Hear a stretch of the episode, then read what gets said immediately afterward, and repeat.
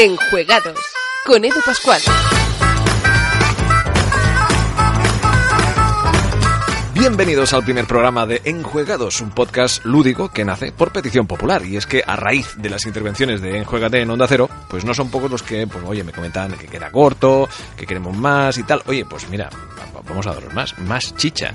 Así que después de dos años conociendo a gente estupenda y jugona más no poder, pues oye, que al final pues acabas haciendo como un super equipo. La verdad es que sois muchos los que entendéis un montón sobre juegos de mesa. Yo quería rodearme de expertos en el tema y la verdad es que agradezco a cada uno de ellos que hayan querido formar parte de este proyecto.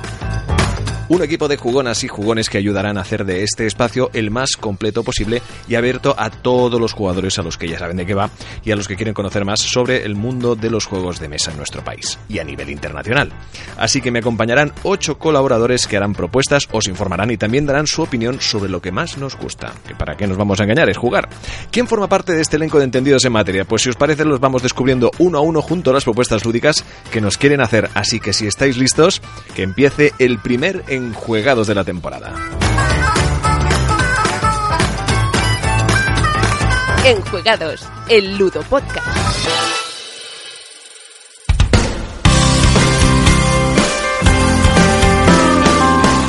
La disección de Piru. Muy buenas, soy Piru y esta es mi disección de juegos de mesa. Sí, he hecho una especie de juego de palabras, lo siento. En esta sección os voy a hablar de juegos que me gustan mucho o no me gustan tanto y os voy a contar un poquito acerca de ellos, de qué van, cosas positivas y cosas negativas, para acabar un poquito con mi experiencia de juego. Eh, dicho esto, vamos a empezar con un juego que sí que me gusta un montón, que es Lords of Waterdeep, Señores de Aguas Profundas. Es un juego de 2012 basado en el universo de Dungeons and Dragons, de 2 a 5 jugadores y que viene a durar una hora y media, dos horas de duración. Edita Wizard of the Coast y aunque no lo podemos conseguir en castellano, sí que sigue a la venta y se puede seguir consiguiendo. Dicho esto, los diseñadores Peter Lee y Rondy Thompson han creado un juego de estrategia, un juego de corte euro, europeo, de colocación de trabajadores en el que al principio de la partida recibiremos un rol y ese rol, que es un personaje icónico de Aguas Profundas, define un poco nuestra forma de jugar. Tendremos que ir consiguiendo diferentes recursos que en este juego son personajes, son magos, son guerreros, son pícaros y son clérigos. Iremos consiguiendo esos reclutar a esa gente a base de nuestros agentes y eso nos permitirá completar misiones, misiones que son buenas para la ciudad y son buenas para nuestro gremio y que nos permiten subir en el track de puntuación. Al final de la partida, el jugador que más, punto tenga, más puntos tenga será el ganador. Este juego es sencillo, eh, la verdad es que está muy bien y las dos expansiones que tiene, que además se venden en una misma caja, permiten cosas un poquito más distintas. Una primera expansión habla de corrupción, eh, te puedes corromper para conseguir mejores cosas, pero si llevas mucha corrupción encima, al final de la partida te acabará pasando factura. Y la otra te añade un par de mecánicas nuevas, más sitios y más cartas. Hay una interacción negativa de jugadores en cuanto a que hay unas cartas que se juegan de influencia eh, que juegas a los otros jugadores para hacer un montón de cosas. Puedes conseguir recursos y puedes robárselos a los otros jugadores. Y con esto se va conformando lo que es el juego. Un juego, ya os digo, muy recomendable y muy, muy guay. Como cosas positivas, podríamos decir que es sencillo, aun siendo una mecánica que podría complicarse más, eh, todo está muy bien ambientado, es muy intuitivo y realmente es muy fácil de jugar. Otra cosa positiva es que escala de maravilla, ya que al final juegues a 2 o juegues a 5, el juego no va a resentirse por la falta o el exceso de jugadores y va a funcionar siempre bastante bien. Para mí es uno de mis favoritos en cuanto a escalado de jugadores. Otra cosa que tiene es la rejugabilidad alta, porque dependes mucho del rol que te toque, que define un poco tu estrategia, también dependes de las misiones que estén disponibles en el mercado y dependes también de las acciones que te dejen libres, de, de, por dónde decidas tirar y de un montón de cosas más, como las cartas que te toquen de intriga. Que por cierto antes dije influencia, es intriga. Esas cartas de intriga también definen tu estrategia y definen tu forma de juego. Como cosas negativas, eh, podemos decir que alguna vez te quedas sin acciones. No pasa mucho, cada uno tiene unos trabajadores, pero es cierto que he tenido ciertas ocasiones en las que mis trabajadores eh, no podían hacer nada. ¿Se puede solucionar? Pues se podría haber puesto una casilla en la que a cambio de un beneficio pírrico podrías obtener pues eso, un poquito, un sitio extra donde colocar y donde puedan poner todos. Un sitio común, una taberna, donde todos pudieran poner y conseguir dos monedillas o cualquier cosa que solucionaran eso. Otra cosa que tiene negativa es que al final todos los gremios, todos tus tableros con los que juegas son iguales. Aunque tienen nombres icónicos, puedes jugar con los arpistas o con la Guardia de la Ciudad, realmente no dejan de ser iguales. Podrían haber tenido cierta diferencia, uno podría haber empezado con dos guerreros, otro con un pícaro, otro con un mago, otro con más monedas, y eso podría haberle dado un poquito más de salsa al juego. Y por último, una cosa que no me gusta prácticamente nada son las mandatory quests. Las mandatory son una especie de misiones que te pueden lanzar los rivales y que estás obligado a hacerlas antes que cualquier otra misión que tú tengas. Y eso al final estropea un poco esa sensación de juego porque aquí lo que mola es construirte un poco tu estrategia y jugar un poco cada uno de esa manera y quitarle las acciones al otro y conseguirlas tú. Y yo llevo un montón de tiempo que las quito para jugar, no soy el único y yo creo que se disfruta más el juego.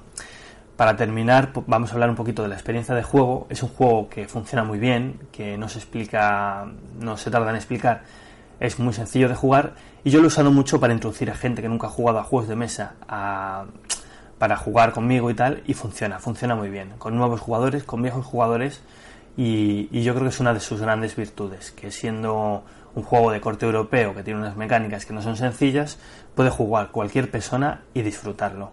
Para mí, sin lugar a dudas, es, un, es uno de mis favoritos, uno de las joyas de mi corona, por decirlo así, y yo os recomiendo por lo menos que lo probéis, que lo disfrutéis y si podéis haceros con una copia, adelante, que lo vais a sacar mucho a pesa. Muchas gracias y nos vemos en el siguiente vídeo. Uy, esto no es un vídeo.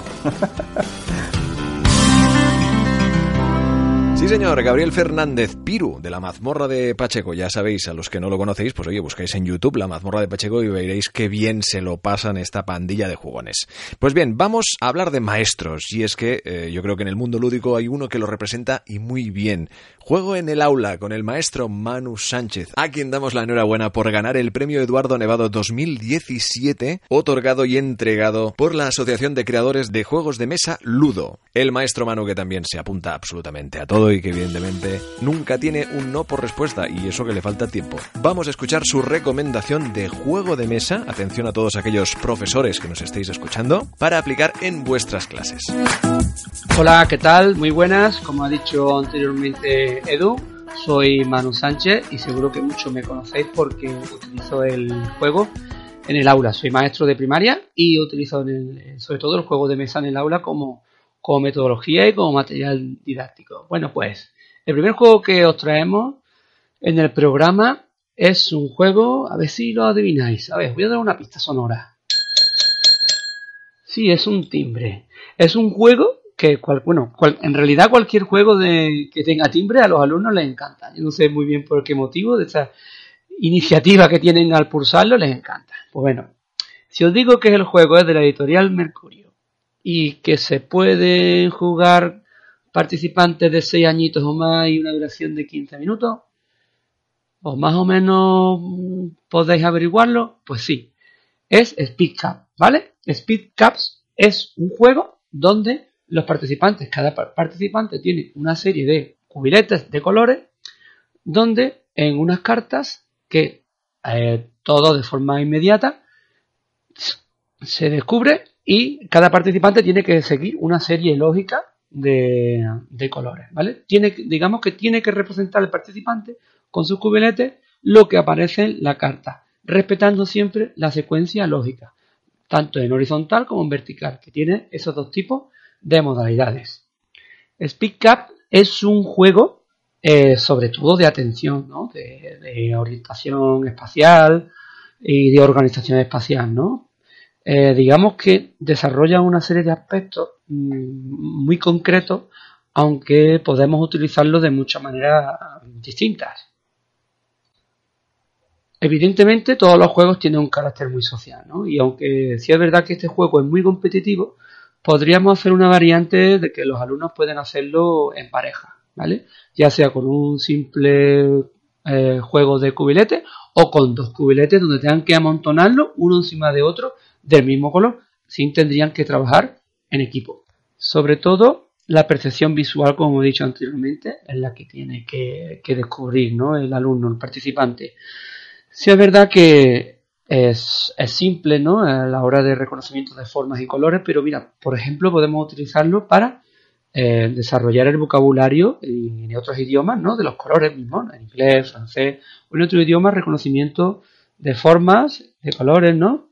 A la vez que tocamos el timbrecito, pues podemos decir la secuencia de colores en, el idioma determinado que, que queramos trabajar.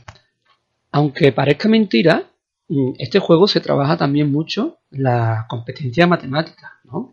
Lo que lo llamamos la inteligencia lógico-matemática, porque pensamos que la matemática simplemente son números, eh, resolución de problemas, ¿no? O formas, pero va mucho más allá.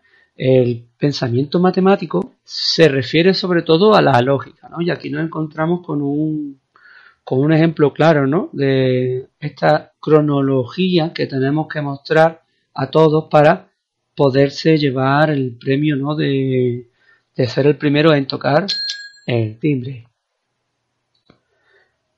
Como hemos dicho, es un juego de habilidad, ¿no? Ya te sea de la coordinación óculo-manual, ¿no? De la presión por el simple hecho de coger el, cubilete y amontonarlo o hacer una secuencia en, horizontal vertical. Eh, sobre todo es la percepción visual, ¿no? La discriminación. Eh, me gusta mucho el juego porque al tener una simpleza en la regla, el propio alumnado pues puede aprender a jugar por sí mismo, ¿no? Eh, la verdad que es, un juego muy propicio para lo que denominamos aprender aprender, ¿no? Soltamos el juego y prácticamente sin mirar las instrucciones, el participante, en este caso nuestro alumnado, pues va a conseguir saber mm, jugar eh, con lo que estamos fomentando, lo que es la comprensión lectora. En este caso, la lectura de un texto instructivo, que por desgracia no se utiliza mucho en el, en el, en el, en el durante el curso ¿no? académico. Antes de jugar algunas veces hacemos otro tipo de, de actividades, como por ejemplo enseñar en la pizarra digital o en una serie de, carteles, ¿no? secuencias para que el alumnado vaya consiguiendo aproximarse al juego. También eh, alguna que otra vez he escaneado alguna de las cartas y las hemos incluso dibujado en el cuaderno o hemos hecho a lo mejor algunas bolas de plastilina. Se pueden utilizar también en el aula o en clase. Pero como digo, Spica para mí es un juego mm, fantástico porque el alumnado eh, simplemente con el hecho de coger el juego con su timbrecito está súper motivado porque es muy fácil de aprender a jugar y la diversión está asegurada. Sí es verdad que fomenta mucho la competitividad, pero tenemos que enfocarlo a que puedan eh, desarrollar la empatía hacia el otro, porque es muy importante saber ganar y saber perder, ¿eh? no lo olvidemos de eso. Bueno, y nada más, la verdad es que es un juego que os recomiendo encarecidamente en vuestro aula o en casa, que os va a ayudar a mejorar todas estas destrezas y por experiencia os digo que es un éxito seguro.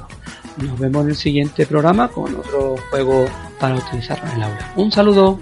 Juego en el aula con Manu Sánchez. Gracias, maestro. Efectivamente, Manu Sánchez, autor de Monster Kit y también de el reciente El Castillo del Terror. Si queréis saber un poquito más de su trayectoria, lo encontraréis en el maestromanu.com. Llega el momento de las noticias a cargo de Ludo Noticias. Escuchamos los Ludo Breves. Muy buenas amigos y amigas y bienvenidos a Ludo Breves, un espacio donde compartiremos con vosotros noticias y curiosidades del mundo de los juegos de mesa de forma muy rápida. Lo primero de todo, tenemos que disculpar a mi compañero Iván, ya que por motivos ajenos a su voluntad no podrá estar hoy con nosotros, aunque para la próxima le esperamos. Así, sin más dilación, comenzamos.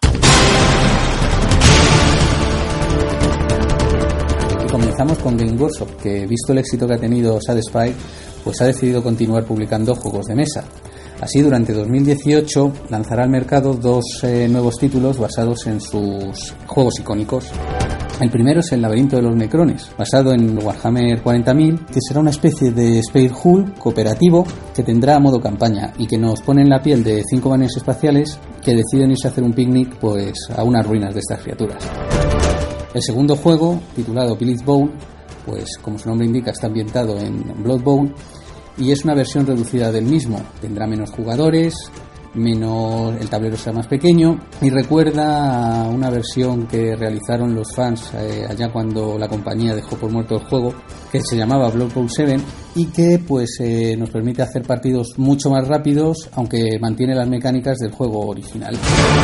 Asmodea la conquista de Oriente bueno, o al menos en su versión digital, ya que se ha unido al desarrollador de juegos móviles chino Kingnet para desarrollar y distribuir los juegos de mesa digitales que tiene la compañía en el mercado oriental. No, todavía no ha comprado China, pero todo se andará. En cuanto a las novedades, Asmodee recupera la licencia de DC, que editaba anteriormente Morapia, y saca tres expansiones, Daydreams, Origins y Memories. Edge Entertainment ha anunciado Lord of Hellas, un juego con una estética y miniaturas espectaculares, donde deberemos dirigir a nuestro héroe en una epopeya para salvar una Grecia clásica un poco especial. The Beer ha anunciado en su The Beer News varias novedades, de las que nos quedamos con The Barbarossa Berlin, un wargame de Terraiser que usa el sistema de Cisneros de Gloria y nos permite recrear la Segunda Guerra Mundial desde la primavera de 1941, cuando se inicia la Operación Barbarossa, hasta su final. También publicará Pulsar 2849, un juego de Vladimir Suchi de gestión y colocación de dados que edita originalmente Portal Games. Por último, Arriba y Abajo, de Ryan Laucat, que podemos considerar que es la continuación de and Far y que mezcla un sistema de creación de ciudades con un sistema narrativo en una experiencia sorprendente. Gale Force 9 ha anunciado un nuevo juego para Dungeons and Dragons. Lo único que sabemos de él es que será para hasta cuatro jugadores y cooperativo, ya que el título y la temática dependerá del módulo al que va unido y que sabremos en septiembre. Además, anunció varias expansiones. La primera, para Firefly Adventures, es un set de personajes que incluye a River, el Dr. Simon, la cortesana Inara y el pastor Book, completando el listado de personajes principales de la serie. Star Trek Ascendancy tendrá dos nuevas razas, los andorianos y el alto comando vulcaniano. A lo largo del año, el juego del Doctor Who Time of the Dalek tendrá todas las encarnaciones del Doctor. Por último, y lo que ha causado más IP, ha sido la imagen de un juego de Aliens cooperativo basado en la segunda película de la saga y del que no se sabe nada. Los juegos de mesa a lo largo de la historia están de moda y de ello se hace eco la voz de Galicia, que nos habla de los tableros de tres en raya tallados en piedras que ha repartido a lo largo de la ciudad de Santiago de Compostela. En el ABC encontramos la historia de los dados de seis caras desde la época romana hasta la actualidad y la curiosa forma que tenían de ordenar la numeración de sus caras. Por último, el portal Kotaku nos habla de Sufragueto, un juego de mesa de principios del siglo XX que enfrenta a las sufragistas contra la policía. Curiosidades de los juegos de mesa que día a día se encuentran en la prensa. Y vamos con los Kickstarter que nos han llamado la atención. El primero, como no, es Batman de Miniature Game, el juego de Monolith, los creadores de Conan, que utiliza el mismo sistema. En su forma básica es un semi-cooperativo en el que varios jugadores, cada uno de ellos manejando un héroe, se enfrentan a otro que maneja el villano con sus minions. Existe una versión versus que se puede conseguir como addon y el sistema básico es la programación de acciones y el uso de dados personalizados. El juego básico, que incluye todos los streets, sale por 140 dólares. Si queremos el juego completo con todos los addon y todos los street gold, pues tendremos que apoquinar 320 dólares, casi nada. A pesar de todo y debido a que es solo exclusivo de Kickstarter, el juego ha recaudado en tres días cerca de 2 millones de dólares, casi nada. El segundo título es Edge of Darkness, un juego de Alderac que se basa en el sistema de creación de cartas de Mystic Bay, pero además añade un tablero modular, colocación de trabajadores y control de área. O sea que si juntamos todo, construcción de mazo, construcción de cartas, trabajadores, tablero modular y el control de áreas, tenemos un juego cuya rejugabilidad es infinita casi. Las aportaciones del juego son también dos 50 dólares si queremos un juego base sin ninguna recompensa y 100 dólares si queremos el juego completo. Por último, y antes de despedirnos, felicitar al maestro Manu Sánchez, autor de Monster Kid y El Castillo del Terror, que ha sido premiado con el galardón Eduardo Nevado, y eso ha sido todo por hoy. Recordaros que tenéis toda la información sobre juegos de mesa y el mundo lúdico en ludonoticias.com. Hasta el próximo Ludo Breves. Un saludo. Gracias por este fantástico resumen informativo a Daniel Mayoralas y también esperamos y deseamos que no sea nada Iván y que te pueda reincorporar también al equipo de enjuegados. Pues ahora toca escuchar la crónica del reportaje del Festival Internacional de Juegos de Mesa de Cannes. ¿Y quién tuvimos allí viviendo este extraordinario evento? Pues a Nuria Casellas, que tuvo la ocasión de vivir un evento muy especial. La escuchamos. Hola gamers, soy Nuria. No para los tuiteros y hoy os hablaré brevemente de las noches off de Cannes. Conexión Nucaica. Generalmente todos conocemos Cannes por su festival de cine y en nuestro mundillo por su Festival Internacional de Juegos, que se celebra cada año alrededor de febrero y que tiene el preciado premio de Last Door en distintas categorías. Este año Azul se llevó el Last Door para todos los públicos, Nom d'un Renard, eh, que creo que se llama Outfox en inglés, se lo llevó como mejor juego infantil y Terraforming Mars como mejor juego en la categoría de expertos. El Festival Internacional de Juegos de Cannes está abierto a todos los públicos y no se paga entrada. Como muchos otros festivales, tiene una zona donde las editoriales presentan sus juegos y hacen demostraciones, pero también tiene una zona profesional para el encuentro de los editores, creadores e ilustradores. Quizá lo menos conocido del festival son la Nuit Off o las Noches del Off, durante las noches del jueves, viernes y sábado, una sala especial del Palacio de Congresos se abre por la noche alrededor de las 10 para que el público general, las editoriales y otros profesionales del sector prueben prototipos de creadores. Mientras que la noche del jueves está reservada eh, solo a profesionales del sector, las noches del viernes y sábado son de entrada libre. Y también como en la entrada general del festival hay unas colas bastante impresionantes para entrar Así que recomiendo que si queréis asistir vayáis muy temprano. Y si sois creadores, que incluso lleguéis mucho antes para poder eh, reservar mesa. La sala está abierta hasta las 4 de la mañana cada uno de estos días y creo que hay alrededor de unas 100 mesas eh, donde los creadores pueden eh, presentar sus prototipos. Como primer año de profesional y creadora en Cannes, mi experiencia personal ha sido absolutamente fantástica. Todos mis testeadores vinieron con muchas ganas de jugar algo en construcción, de pasarlo bien y de ofrecer su opinión de forma muy constructiva. Me dieron un feedback muy interesante para los dos juegos que estaba actualmente desarrollando y tuve la oportunidad de testear tanto con, con gente de editoriales como con público en general y de distintos países. Eh, el testeo en directo, en el fondo, es la mejor prueba de fuego para ver si las mecánicas o la interacción entre mecánica y temática o, los grados de diversión del juego funcionan como habías creído y ver un poco dónde tienes que modificar eh, algunas cosas para que mejoren o para que el juego sea más fluido. Intentaré asistir decididamente otra vez el año que viene es un evento que en este formato no creo que exista en otras convenciones, quizá más conocidas como podría ser Essen, aunque en otros eventos como el UK Games Expo o DAO existe un espacio para prototipos, yo creo que no se prueban de noche. En el DAO de Barcelona, que se inspira decididamente en Cannes, tiene también un evento llamado el DAO NIT, que empieza a las 10 de la noche y llega hasta altas horas de la madrugada y que es gestionado por ayudar jugando. Pero de todas formas creo que generalmente se juega a juegos publicados y no a prototipos y requiere además inscripción previa. Así que si no os inscribís por adelantado no se puede asistir uh, una vez ha empezado el evento. Así que esto ha sido todo por hoy. Espero que os haya gustado saber más del Festival Internacional de Juegos de Cannes y especialmente de su off. Y hasta muy pronto.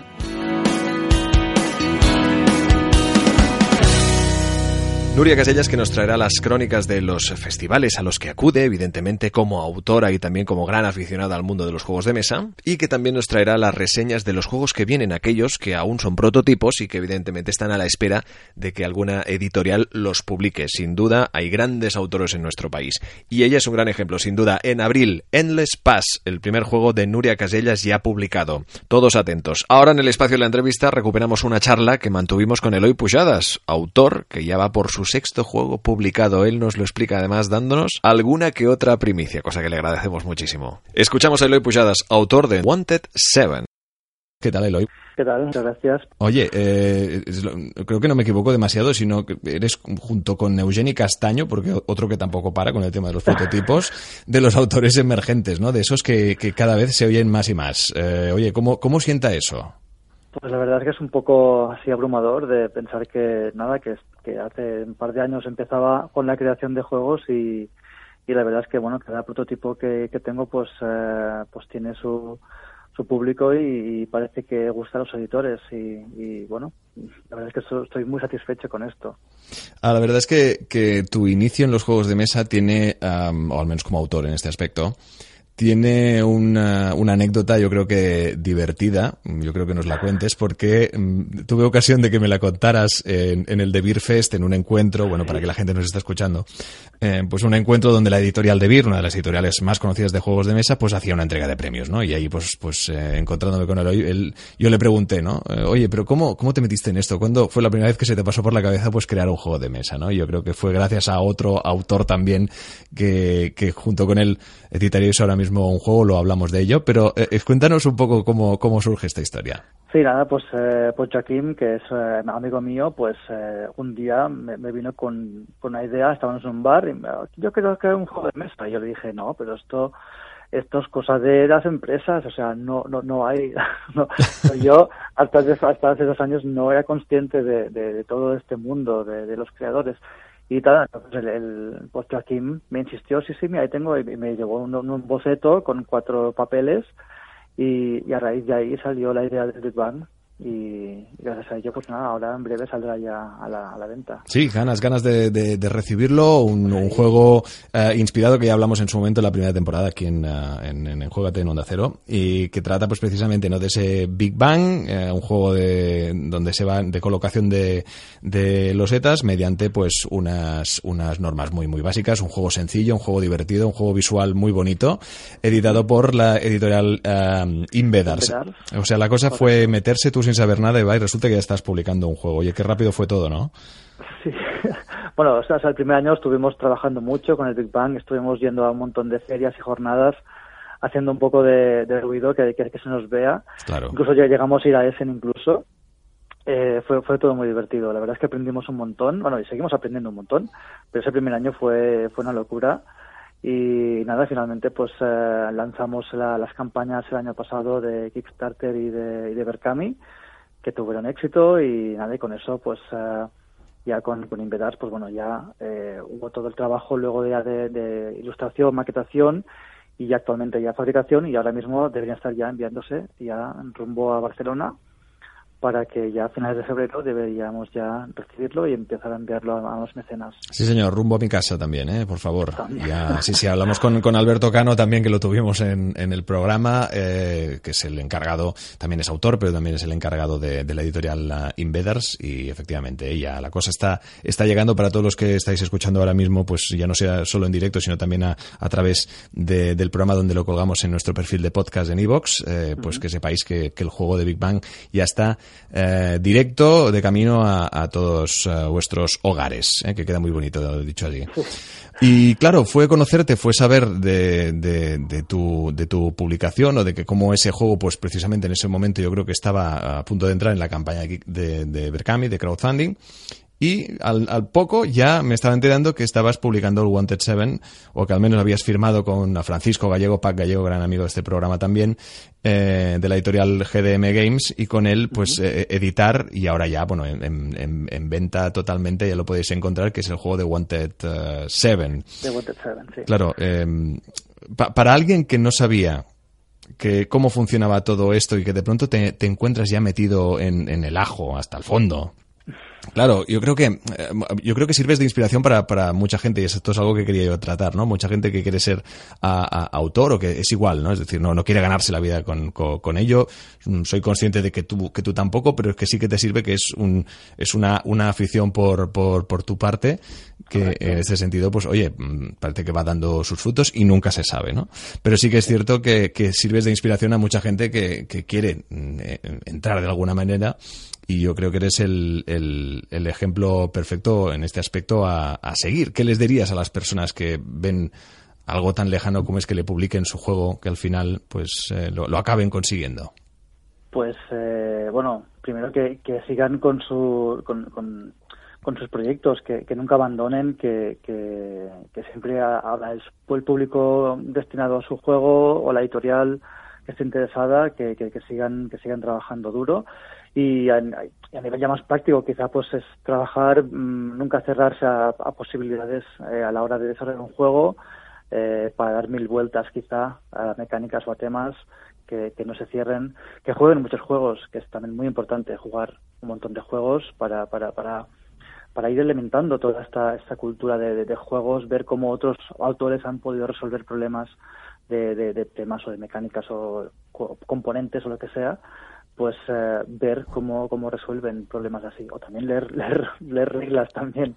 También es muy interesante saber porque llega un punto que tienes que, que escribir reglas y esa es un punto donde te enfrentas ahí que es, duro. Sí, es el gran miedo de, de todo autor, ¿eh? Eh, habéis coincidido muchos en, en, en ello, ¿no? Una, una, de las recomendaciones que daba, por ejemplo, Linus, Linus Garriga, o también estuvo en, en la tertulia que hicimos sobre pues uh, creación de juegos de mesa, en este caso en, el, en, la, en la sección prototipos, y él, uh, él, que aún no tiene ningún juego publicado, eh, y que bueno, que está a la espera, que seguro que, que, estará al caer porque tiene unos cuantos y buenos además, pues eh, recomendaba sobre todo que a la hora de jugar a otros juegos de mesa, precisamente como decías tú, ¿no? El hecho de, intentar pues eh, seguir man mantener viva ese aspecto creativo, ver cómo son otros juegos de mesa, porque todo eso pues un poco a, ayuda a seguir pues haciendo pues ese proceso evolutivo de, tu propio juego de mesa y que además pues que, que, que, la gente se pare a pensar cuál es la estructura de ese juego, ¿no? Un poco pensar en el esqueleto de ese juego. ¿Coincides con él? Sí, eso es, sí especialmente tener como un, una pequeña base, la, la, base por el cual tienes el juego, esa, una idea, puede un, componente, puede ser una, una, una pequeña mecánica, un, un, pequeño tema, pero a partir de ahí empezar a darle vueltas, sí, sí, esa, tener una pequeña raíz.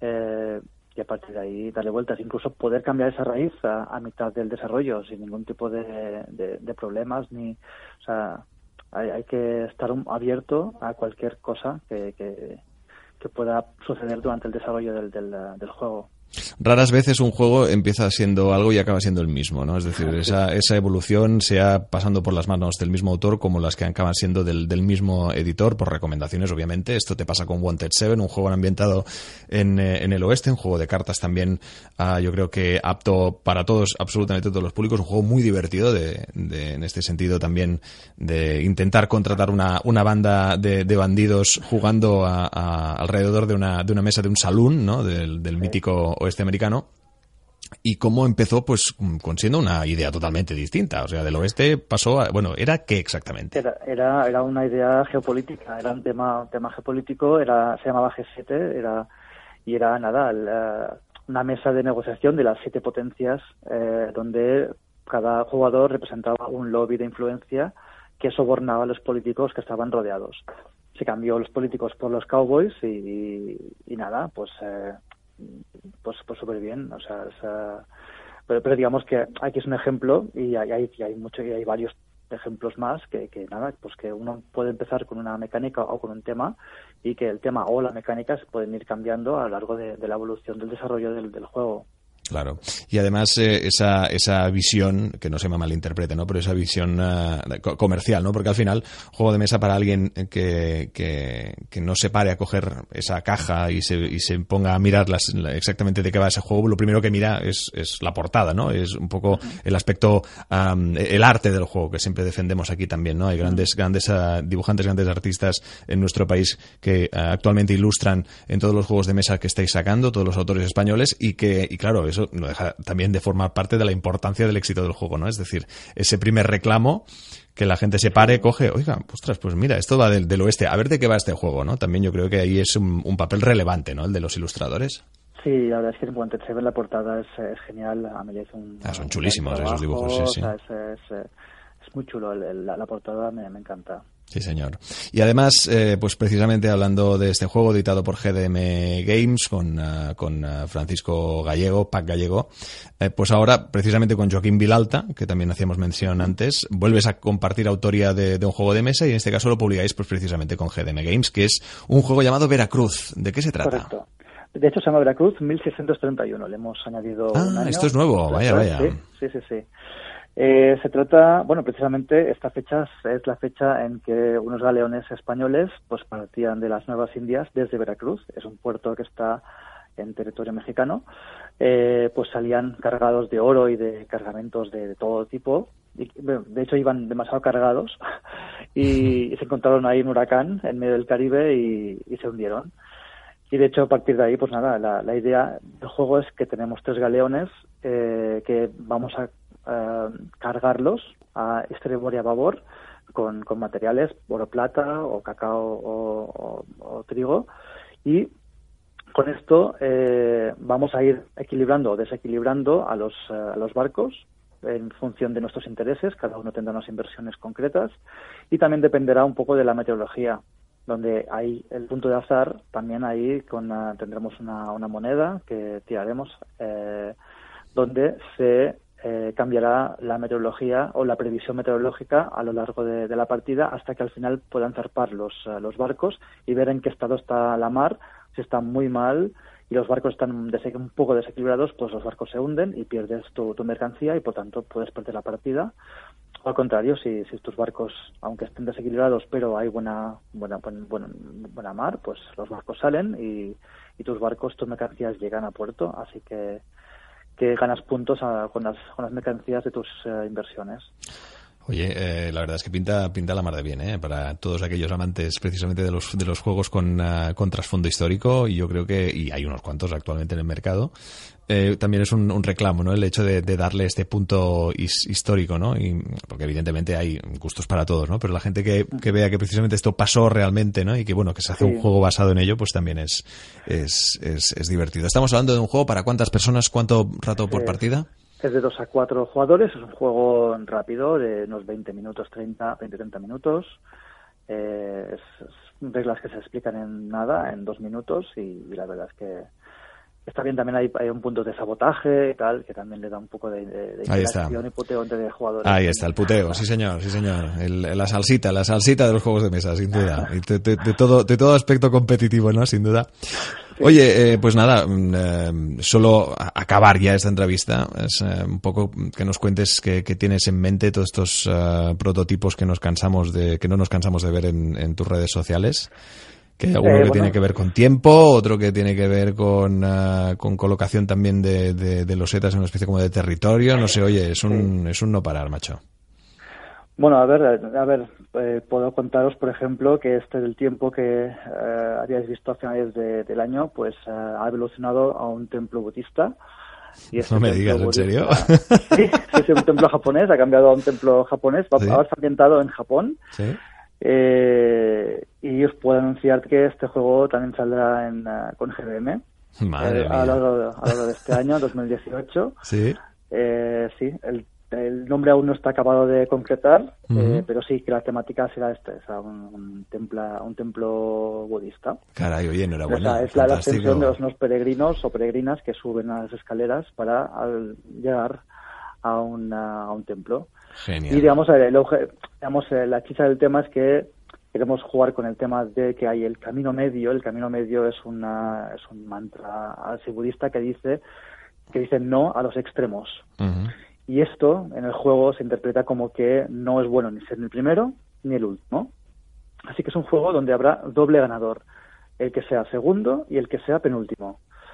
Es un juego que será de 2 a 8 jugadores, en el cual pues el objetivo es, una especie de carrera por, eh, por, las escaleras para subir al templo y, digamos que el objetivo será mm, quedarte segundo o quedarte penúltimo ahora doble victoria. Madre mía, oye, bueno, yo creo que la gente no es aún de todo consciente de lo que cuesta crear un juego de mesa, de las horas que, se, que, le dedicáis y que además todo acaba pasando por una editorial que lo pone a un, a un coste, teniendo en cuenta el esfuerzo, un coste totalmente eh, admisible para, para, todos los bolsillos. Oye, eh, agradecerte esta pequeña exclusiva, sí señor, me alegro un montón, eh, todos pendientes de este autor de éxito como es Eloy Pujadas que hoy nos ha acompañado y desearte toda la suerte del mundo. Muchas gracias. Enjuegados, el Ludo Podcast. Hablemos de rol, de rol de mesa, y lo hacemos con alguien que sabe de todo ello un rato, y es que Rubén Sánchez de Juegos y Dados nos habla de Aquelarre, lo escuchamos.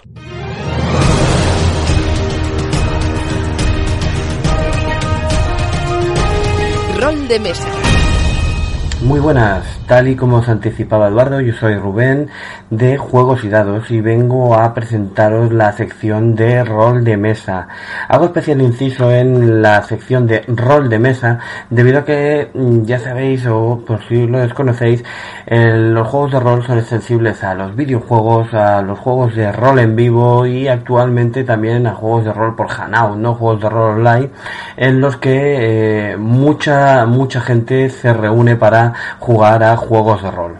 Por lo tanto, aquí hablaremos, en este momento hablaremos de juegos de rol de mesa. Esta sección me gustaría comenzarla con un juego que realmente me dijera algo. Hay muchos juegos de, moda. Ya sabéis que tenemos el lanzamiento de la quinta edición de Dungeons and Dragons, el resurgir del dragón y otros juegos modernos que realmente están causando furor actualmente. Pero he pensado, pues eso, ¿no? Comenzar con el juego que, que más recuerdos me trae y que más me ha gustado, ¿no? El juego con el que comencé hace más de 20 años y que me ha acompañado hasta ahora. Un juego que suelo dirigir habitualmente y del cual creo que muchos ya sabréis mi, mi pasión a él. Nosotros que Aquelarre. Antes de entrar en materia me gustaría haceros una breve presentación. Aquelarre es un juego autoría de Ricard Ibáñez, un autor nacional de Barcelona, y es un juego que cuenta ya con casi los 30 años de historia, ¿vale? Es un juego que se imprimió por primera vez el 13 de noviembre de 1990 en la extinta editorial Joke Internacional. Eh, más adelante pasó por la editorial de la Caja de Pandora, proyectos editoriales Chrome, y se encuentra la licencia actualmente en No Solo Roll, que están haciendo un fantástico trabajo y llevando a Aquelarre a, a lo más alto. Dicho esto, me gustaría empezaros hablando un poco por la ambientación del juego, ¿vale? Es un juego que está ambientado en la península ibérica en la Baja Edad Media, ¿vale? Aproximadamente, pues entre los siglos XIV y XV, ¿eh? y tiene un marcado toque histórico sobre la realidad de la época, ya que el autor es historiador y, lo ha, pues, eh, documentado francamente bien. No persigue ser un juego eh, hiper mega realista, pero sí que está muy, muy, muy bien documentado, ¿no? Es una, un juego de rol en el que, digamos, la historia se cruza con la leyenda, con los mitos, ya que en este juego, pues nos encontraremos eh, Meigas, Lobisomes, la Santa Compañía, Lilith y, el mismísimo Diablo, eh, ahí esperándonos. El trasfondo es, histórico es como, como os he dicho, en la península ibérica durante la Edad Media, en una época en la que se encontraba dividida en diferentes reinos, Castilla, Aragón, Portugal, Navarra y Granada, y cada una pues albergaba sus propias lenguas, etnias y costumbres. Una época en la que la inmensa mayoría de la población pues eran campesinos, eh, pueblerinos, esclavos, muy pobres y prácticamente analfabetos, ¿no? Mientras que unos pocos señores feudales y como siempre pues la iglesia eh, atesoraba toda, toda la riqueza, ¿no?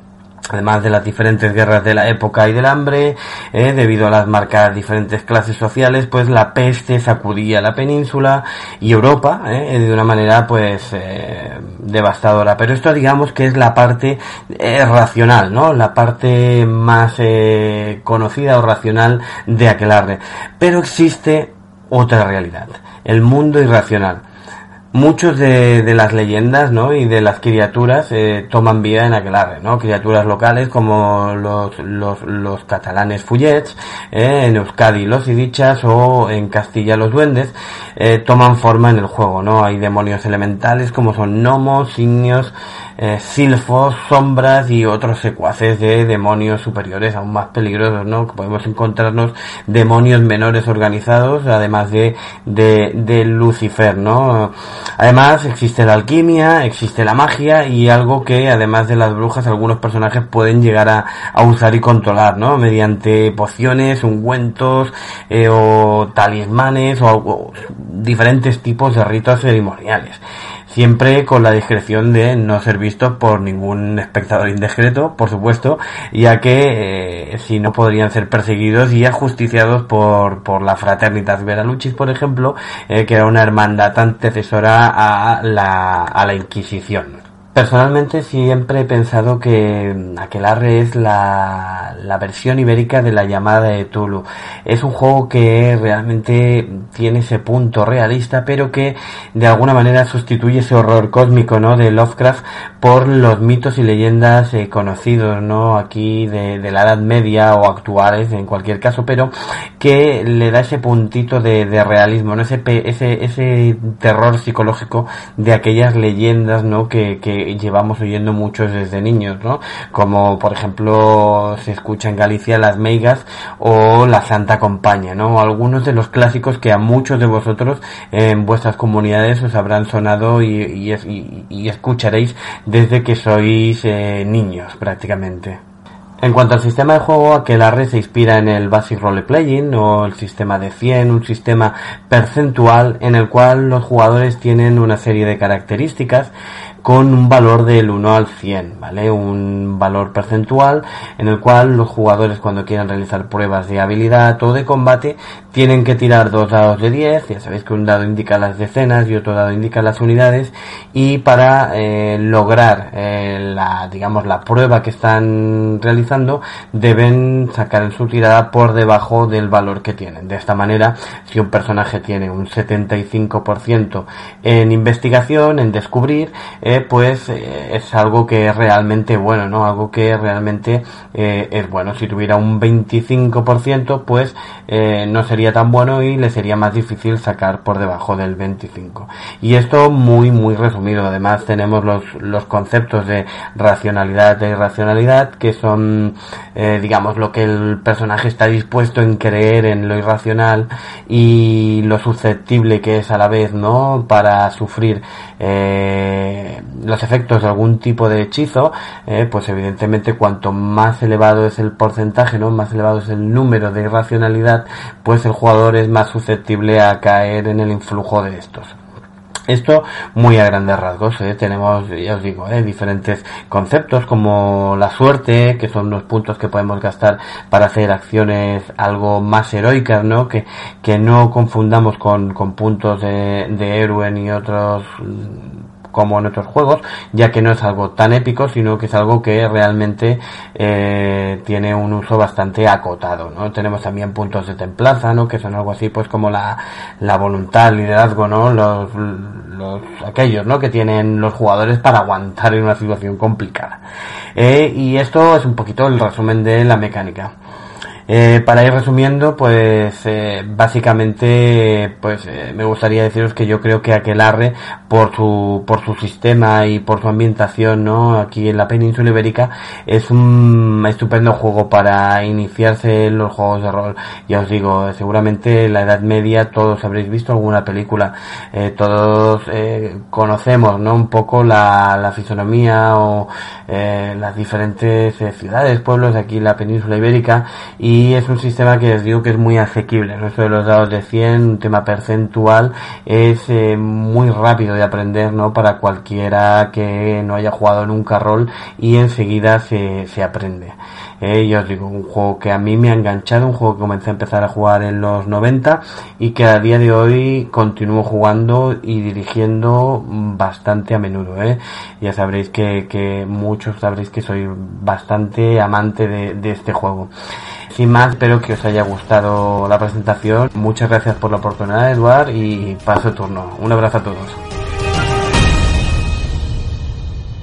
Todas las reseñas en juegosydados.com, también en su canal de YouTube, donde periódicamente va colgando vídeos con estas vídeo reseñas también. Ahora acabamos con Fer, del pequeño rincón de juegos de mesa, gran grupo de Facebook donde cada vez más y más personas, de hecho hace nada, pasaron ya el umbral de las 5.000 personas ya apuntadas en este grupo, donde todos podemos pues, preguntar qué tipo de juegos podemos regalar, podemos jugar con nuestros pequeños. Pues sí, efectivamente, de pequeños mala cosa, porque Fernando Vázquez nos traerá aquellos juegos de mesa ideales para compartir con los pequeñajos de casa, hijos, nietos, sobrinos, lo que sea. Vamos con su recomendación. Pequeño rincón de los juegos de Fer. Hola Edu, ¿qué tal? Bueno, pues en esta primera ocasión vengo a hablarte de un juego que a mí me encanta, al que he jugado mucho con mis niños y que creo que es imprescindible que esté en cualquier ludoteca que se precie. En casa, en el cole, en donde sea. Donde haya juegos, este creo que debe de estar, sobre todo hay niños. Este juego tiene una versión, bueno, la versión más conocida es la de adultos, que se llama Times Up. Este juego, que creo que hemos jugado muchos por aquí, eh, se trata un poco del típico juego muy clásico de intentar averiguar eh, palabras o cosas o celebridades o cine, hay un montón de versiones del juego, eh, por equipos, intentar eh, con unas mecánicas bastante sencillas de describir lo que aparece en la tarjeta, intentar que el resto del equipo acierte. ¿no? En esta versión Kids, para niños, a partir de cuatro años diría yo, es un juego, está adaptado porque no hay palabras, solo hay imágenes, ¿no? Podemos ver dibujos de bufanda, de un elefante, de un de un montón de animales, de un montón de cosas, ¿no? Cosas comunes que le suelen ser muy llamativas para ellos y fáciles de, describir. Fáciles, pero no siempre en todos los casos, porque para los niños describir eh, algo que están viendo y no decirlo es complicado. Es complicado ver una bufanda bonita y no tener que decir, pues es una bufanda. Entonces el juego se trata de que ellos intenten describir lo que, lo que ven en la tarjeta y el resto intentar averiguarlo. Lo recomendable al principio es que el adulto sea un poco el que describa y el que lleva un poco las riendas del juego y el resto de los jugadores intenten averiguarlo. Pero sí que es verdad que a ellos les encanta en un momento dado coger las riendas del juego y comenzar a intentar describir ellos. En una primera fase no es más que coger las 20 cartas, ver las 20 imágenes, intentar describirlas y que el resto del equipo las, las acierte en ese, en ese tiempo de 10 minutos. Eh, en, una, segunda fase, lo que esas mismas 20 tarjetas que ya hemos acertado previamente, lo que intentan es hacerlas describiéndolas bueno, con mímica. Y ahí sí que se convierte en un reto porque realmente los niños tienen una forma muy peculiar de, hacer mímica y de representarlo solo con gestos. Eh, sí que es verdad que cuando se van haciendo un poquito más mayores, pues cada vez tienen más recursos y nos resulta más sencillo a los adultos pillarlos. Pero sí os aconsejo eh, a todo el mundo que, prueben ese juego, que les dejen a los peques eh, intentar describir y no intentar acertar. Se dan casos fantásticos como que el niño está viendo un elefante rosa, porque así viene dibujado en la tarjeta, y la descripción sea, pues es un animal con una trompa muy grande, con unas orejas muy grandes y es rosa. Claro, el elefante lo ve rosa, pero nosotros no lo conocemos así y a veces es un poco complicado pillarles. Otra cosa que también pasa mucho, por lo menos en mi casa, es que ven el dibujo de una plancha y no sepan lo que es. Eso es un poco preocupante, pero bueno, en fin, eso pasa en mi casa, que no conocen la plancha. Pues esto es un poco el juego, un juego que recomiendo que pruebe todo el mundo, un juego muy divertido, que como digo hay versión para adultos, de hecho viene de ahí. Y en la que también hay una versión eh, junior, creo que se llama, en la que sí que vienen palabras escritas, pero son cosas muy sencillas, que también recomiendo para ya los que empiezan a leer o los que ya un poquito más mayores. Y ahí os dejo mi recomendación para este primer día y nos vemos en la siguiente.